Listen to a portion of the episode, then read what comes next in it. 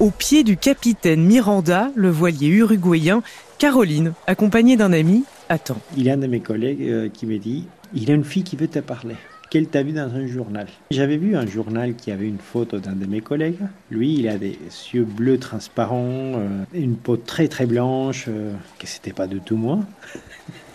Mais qu'importe, Ravière termine sa garde à minuit ce 12 juillet 2008 et retrouve Caroline et son amie. Personne n'évoque la méprise. On commence à parler euh, dans son anglais à elle.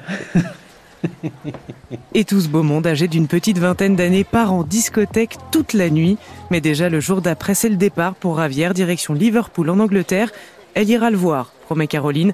Il fixe la date et l'heure. Le port de Liverpool est gentissime. On n'a pas des points de repère, on est entre des conteneurs. Lui expliquer à quelqu'un qui est à l'autre bout par email, parce que téléphone portable, etc., rien de tout ça, où on est, j'ai attendu, attendu, attendu, attendu. Vers minuit, il désespère et part rejoindre une soirée et c'est en chemin entre les conteneurs et par hasard qu'il la croise.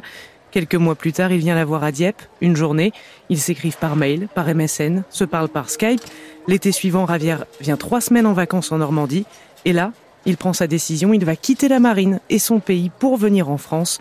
On est en 2010. J'ai pris un billet aller, un sac à dos, et j'avais 1500 euros dans la poche. 13 ans plus tard, ils vivent dans leur maison à Colombage, près de Louviers. Lui cultive les champignons, fait de la menuiserie et du maraîchage. Elle a repris la boutique familiale de chaussures. Et ils sont les heureux parents d'un petit François Xavier, âgé de 3 ans.